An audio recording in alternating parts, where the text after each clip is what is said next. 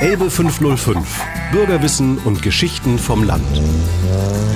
Erlebt Landschaft und Natur, Märchen und Sprache, was der Dübel doch all deit. Orte und Kultur. Elbe 505. Das sympathische Bürgerportal zum Mitmachen. Heute mit Antje Hinz. Ich begrüße Susanne Götting-Milius sehr herzlich bei mir. Sie leiten in Dannenberg das Stadtarchiv und das Museum im Waldemarturm. Und Sie sind außerdem Fachbeiratssprecherin im Museumsverband Lüchow-Dannenberg. Über all diese Themen wollen wir sprechen. Beginnen wir mal mit dem Museumsverbund, Frau Götting-Nelius. Wie mhm. viele und welche Museen haben sich in diesem Verbund zusammengeschlossen? Ja, wir sind inzwischen 13 Museen in dem Verbund. Als jüngstes Mitglied ist das Stones Fan Museum in Lüchow vor einigen Jahren dazugekommen. Ähm, Gründungsmitglieder waren ursprünglich einmal fünf Museen, über lange Zeit waren es dann zwölf. Und das geht eben von dem ähm, archäologischen Zentrum in Hitzacker bis hin zum dem kleinsten Museum, dem Blauen Haus in Klenze und dem als nochmal ganz anderes Beispiel Grenzlandmuseum in Schnakenburg. Also wir verdecken ganz unterschiedliche Themenbereiche ab. Meistens schließt man sich ja zusammen, um die Kräfte irgendwie zu bündeln. Welche Ziele verfolgt der Museumsverbund Lüchow-Dannenberg? Dabei geht es natürlich unter anderem um Kräftebündeln. Es geht ähm, zum einen darum, den kleinen Museen, die, die kleinen Museen zu unterstützen ähm, in ihrem Dasein. Ähm, wir haben ja eine Geschäftsführerin, die auch eine ähm, Öffentlichkeitsarbeit für den gesamten Verbund übernimmt und ausführt. Und ähm, es geht darum, auch ähm, wirklich viele Themenbereiche abzudecken. Also jedes Museum hat einen Sammlungsschwerpunkt, wird in diesem Sammlungsschwerpunkt eben auch bestärkt. Ähm, wir grenzen uns gegenseitig auch ein bisschen ab, dass wir da keine Doppelungen haben und ähm, tauschen uns eben auch aus über unsere Tätigkeiten. Wir tauschen uns auch aus, wenn wir Dinge angeboten bekommen. Zum Beispiel, ähm, wenn ich etwas bekomme, von dem ich denke, das ist aber beispielsweise im Museum in Lübeln im Wendlandhof viel besser aufgehoben, weil es zum Beispiel eine Textilie ist, die dort irgendwie in die Trachtenausstellung passt oder die einfach auch ähm, konservatorisch dort besser aufgehoben ist als bei mir. Dann gebe ich die weiter. Mhm. Planen Sie auch gemeinsame Ausstellungen zu bestimmten Themenschwerpunkten? Ja, ähm, grundsätzlich total gerne. Wir ähm, haben auch schon große Projekte gemeinsam realisiert. Ähm, man muss allerdings ehrlich dazu sagen, das ist schon eine Weile her, dass sich da tatsächlich mal auch auf dieser Ebene die Kräfte wirklich bündeln ließen und wir ein großes gemeinsames Projekt auf die Beine gestellt haben. Das war zuletzt im Jahr 2003 ungefähr das Thema Tod im Wendland, an dem sich wirklich viele Museen beteiligt haben und das auch eine große Wirkung entfaltet hat. Mhm. Danach hatte sich dann herausgestellt, dass es schon schwierig war, ähm, entweder alle thematisch unter einen Hut zu bekommen oder eben auch jemand zu finden, der sich diesen Hut dann eben auch aufsetzen mag und eben dann eine Projektleitung übernimmt. Mhm. Sie betreiben aber zusammen eine Website, wo ja. sich sozusagen jedes einzelne Museum mit einem Kurzporträt wiederfindet. Sie geben auch gemeinsam ähm, Flyer oder Programme heraus. Ist das richtig? Genau, der Museumsverbund mhm. ist ja der Dachverband ähm, für die Museen und ähm, da gibt es eine eigene Website, die eben eine Unterseite der ähm, Seiten des Landkreises Lüchow-Dannenberg ähm, sind. Einige der sag mal, für unseren Bereich größeren Museen bitte haben auch eigene Seiten, aber wir haben eben die Möglichkeit, eben gerade für die kleinen Museen, die das selber nicht leisten können, ähm, dass das gemeinschaftlich betreut wird. Und wir haben auch gemeinsames Informationsmaterial. Inwiefern tragen denn überhaupt Museen zur Identität einer Region bei? Ach, eigentlich in einem sehr großen Maße, weil ähm, die Museen ja genau das spiegeln, was in, in der Region äh, eigentlich stattfindet, was die Region ausmacht. Das kann ja auf ganz, ganz unterschiedliche Weise sein. Ob das eben an unsere ähm, Wurzeln zurückgeht, wie in der Archäologie, oder ob es in die Zeitgeschichte geht, wie im Museum Wustrow, die ja auch ein großes NS-Archiv haben und in dem Bereich viel sammeln, oder ob es Grenzgeschichte aufgreift in den Museen, die mit der ähm, Geschichte der deutschen Teilung sich beschäftigen. Und ähm, wir haben, ja, oder eben, ob es ganz allgemein eben die, die Geschichte der jeweiligen Orte widerspiegelt. Mit Blick auf die Zielgruppen stelle ich mir das manchmal gar nicht so schwierig vor, wenn man sozusagen die einheimische Bevölkerung anspricht, die ja oft schon doch ein bisschen was weiß über die eigene Region und die Touristen, die man noch mal ganz anders abholen mhm. muss. Wie gelingt Ihnen dieser Spagat? Also manchmal ist man dann tatsächlich überrascht, wenn Einheimische kommen und sagen, das habe ich ja gar nicht gewusst. Oder äh, mein Gott, ich war zuletzt in meiner Schulzeit in diesem Museum. Das ist mal so, das kennt, glaube ich, fast jeder und jede. Das, was man direkt vor der Haustür hat, das macht man nicht unbedingt als erstes. Da hat man immer im Kopf, das kann ich ja immer noch mal besuchen. Und wenn man es dann doch tut, dann birgt es manchmal überraschende Erkenntnisse über den eigenen Ort. Und sagt, Mensch, da muss erst eine zugereiste Museumsleiterin kommen, um mir das zu erzählen, was ich eigentlich ähm, längst hätte wissen können. Das ist der Blick auf die, auf die Einheimischen. Und ähm, Touristen zu erreichen, ist eben auch eine, ja, das ist ein, ein, ganz anderes Kapitel. Da kommen ganz andere Rückmeldungen dann teilweise auch, dass die, also die mit der Geschichte der Region, die ja bei uns auch ein bisschen speziell ist durch diesen slawischen Einfluss, den wir ja sehr stark hier drin haben, ähm, das ihm gar nicht so bewusst war. Mhm. Sie leiten selbst auch ein Museum, mhm. den Waldemarturm in Dannenberg. Welche Geschichte hat dieser Turm? Wie alt ist er?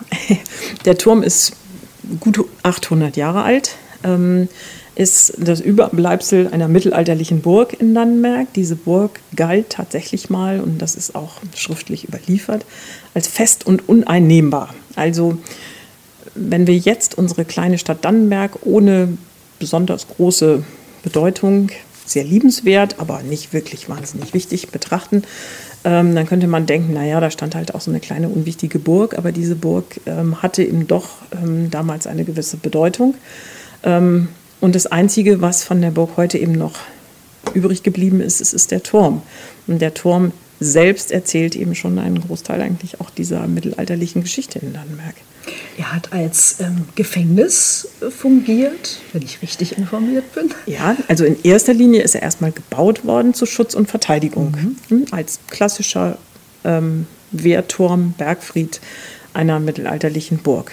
Ähm, das beinhaltet natürlich auch einen Gefängnisanteil. Ja, es gibt auch ein Verlies in diesem Turm und die Türen in den einzelnen Etagen zeugen noch davon, dass er auch als Gefängnis benutzt worden ist. Mhm. Ja. Und wir hatten natürlich einen besonders berühmten Gefangenen, ähm, das war dann König Waldemar II. von Dänemark, der zwei Jahre seines Lebens in diesem Turm verbracht hat. Er ist lebendig Und, wieder rausgekommen? Ja, er ist lebendig wieder rausgekommen. Sehr zur Enttäuschung vieler Kinder, die die Geschichte wesentlich spannender fänden, glaube ich, wenn er da irgendwie zu Tode gekommen wäre und jetzt äh, immer noch im Turm rumsputen würde oder zumindest einer von den beiden Skeletten wäre, die wir im Waldemar-Turm liegen haben. Und dann muss ich wirklich enttäuschen und sagen, also es gab weder eine wichtige Schlacht, noch ist er gestorben. Nein, man hat mit ihm verhandelt und er durfte nach Dänemark zurückkehren.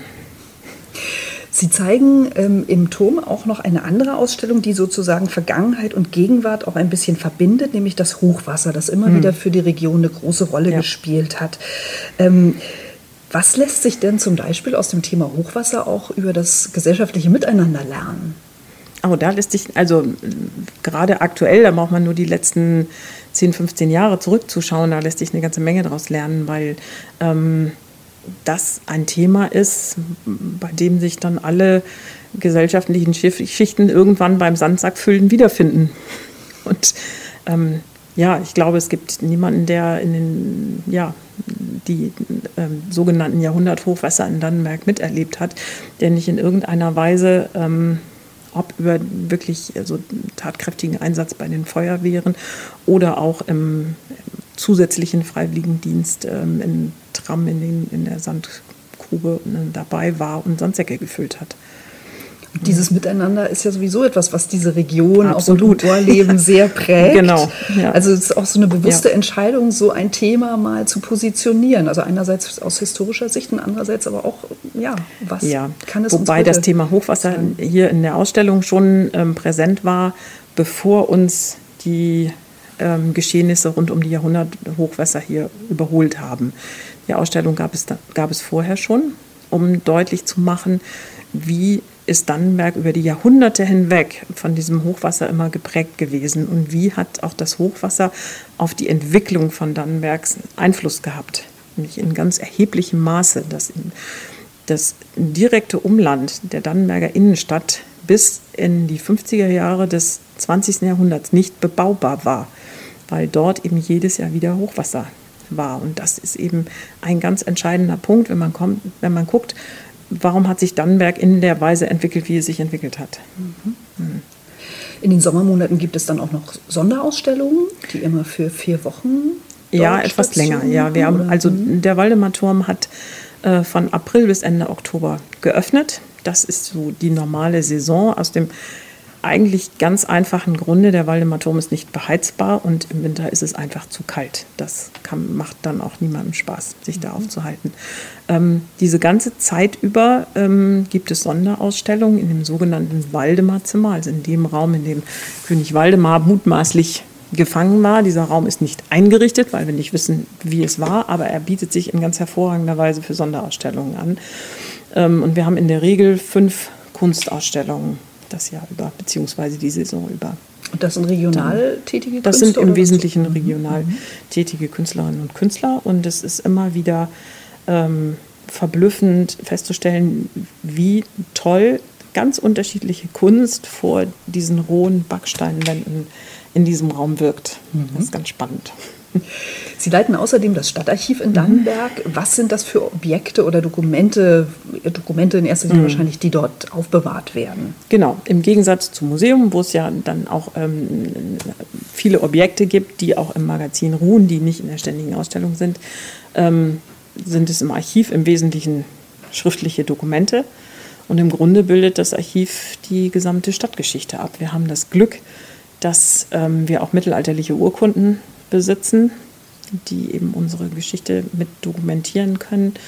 Ähm, dann ist es auch geprägt durch ähm, die Nachlässe von Heimatforschern unter anderem, äh, durch private Abgaben, ähm, aber natürlich ist es auch eigentlich in erster Linie auch ein Verwaltungsarchiv und hebt eben auch die Geschichte der der Verwaltung in Nürnberg auf. Mhm.